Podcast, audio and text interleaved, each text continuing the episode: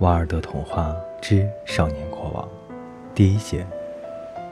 在加冕典礼的前一个晚上，少年国王独自一人坐在他那间漂亮的房子里。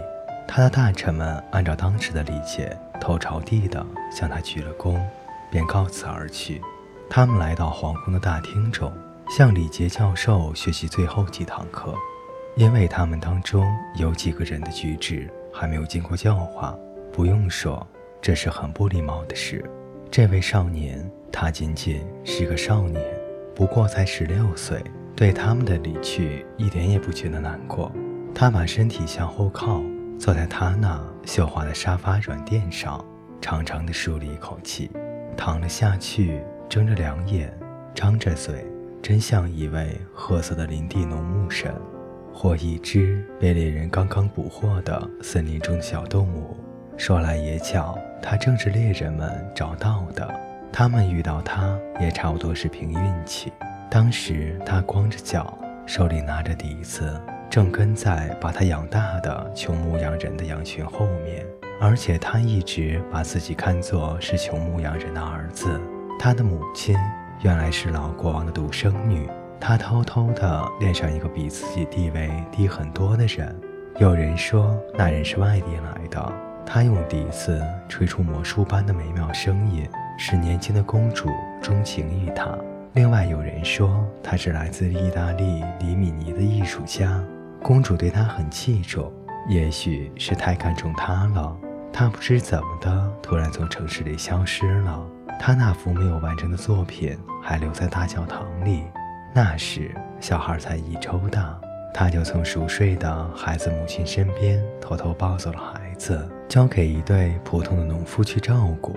这对夫妇自己没有孩子，住在密林的深处，从城里起码要一天才能到达。不知是像宫廷御医所宣布的那样过于悲伤，或者是像一些人谈论那样，喝了放在香料酒中一种意大利的急性毒药。反正那位给予孩子生命的苍白少女，在还不到一个小时就死去了。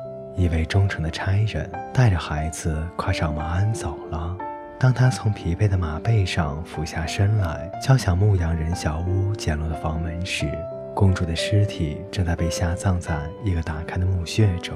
这个墓穴就挖在一个荒凉的教堂的墓地里，那里靠近城门。据说在那个墓穴里还躺着另外一具尸体，是一位非常英俊的外地男人，他双手被反绑着。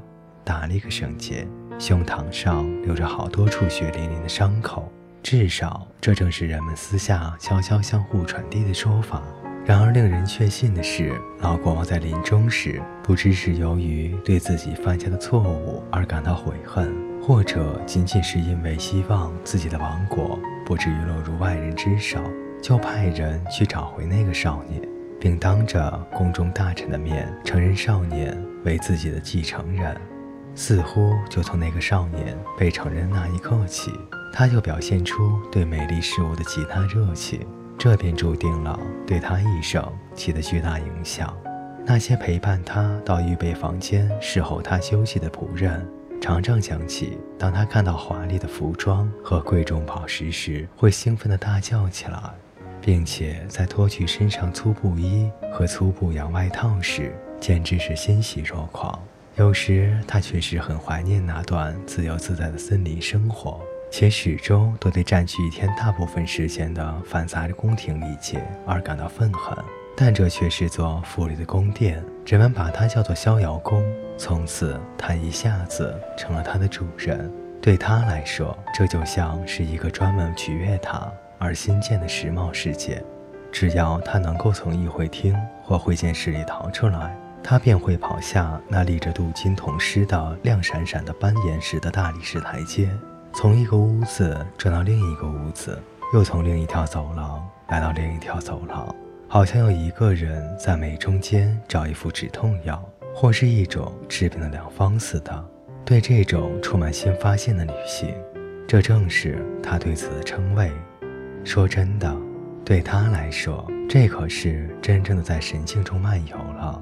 有时会有几位身披着披风、飘着艳丽丝带的金发宫廷侍卫陪伴着但更多的时候，他常常是一个人，凭着感觉上的某种敏捷本能。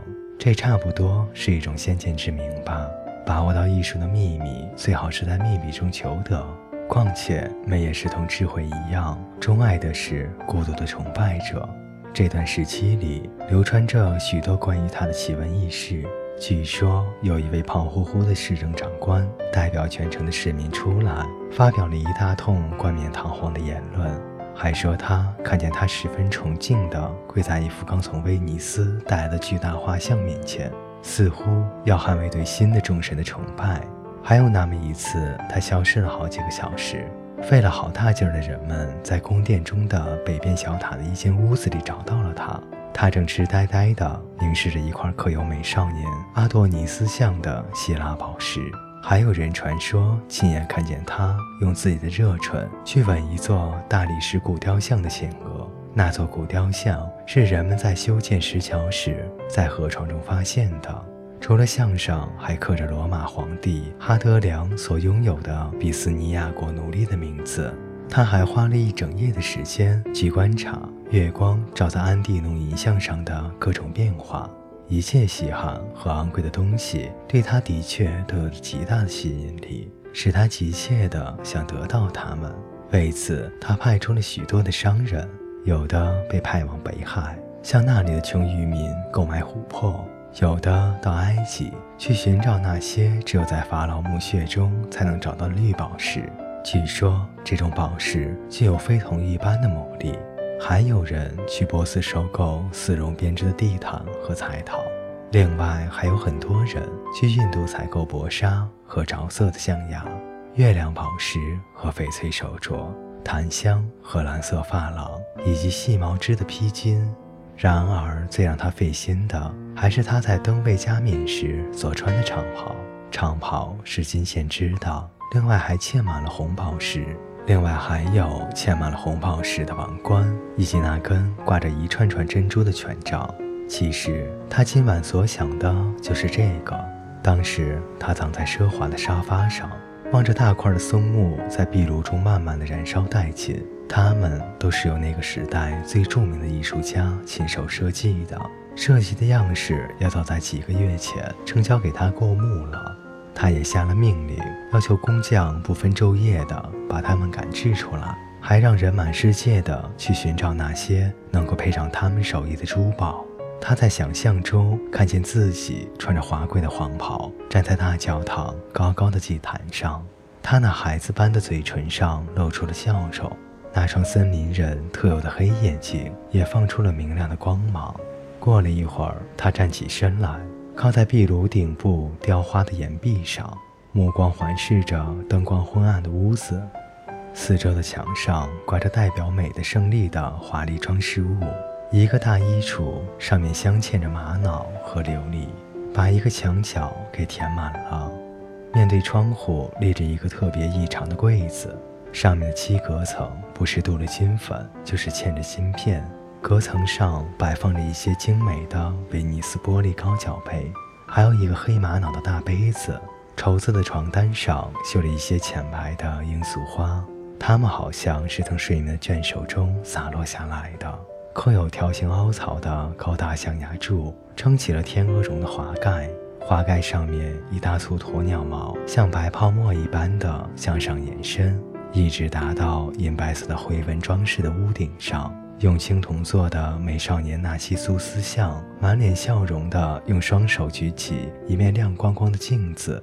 床上放着一个用紫青做的平底盆。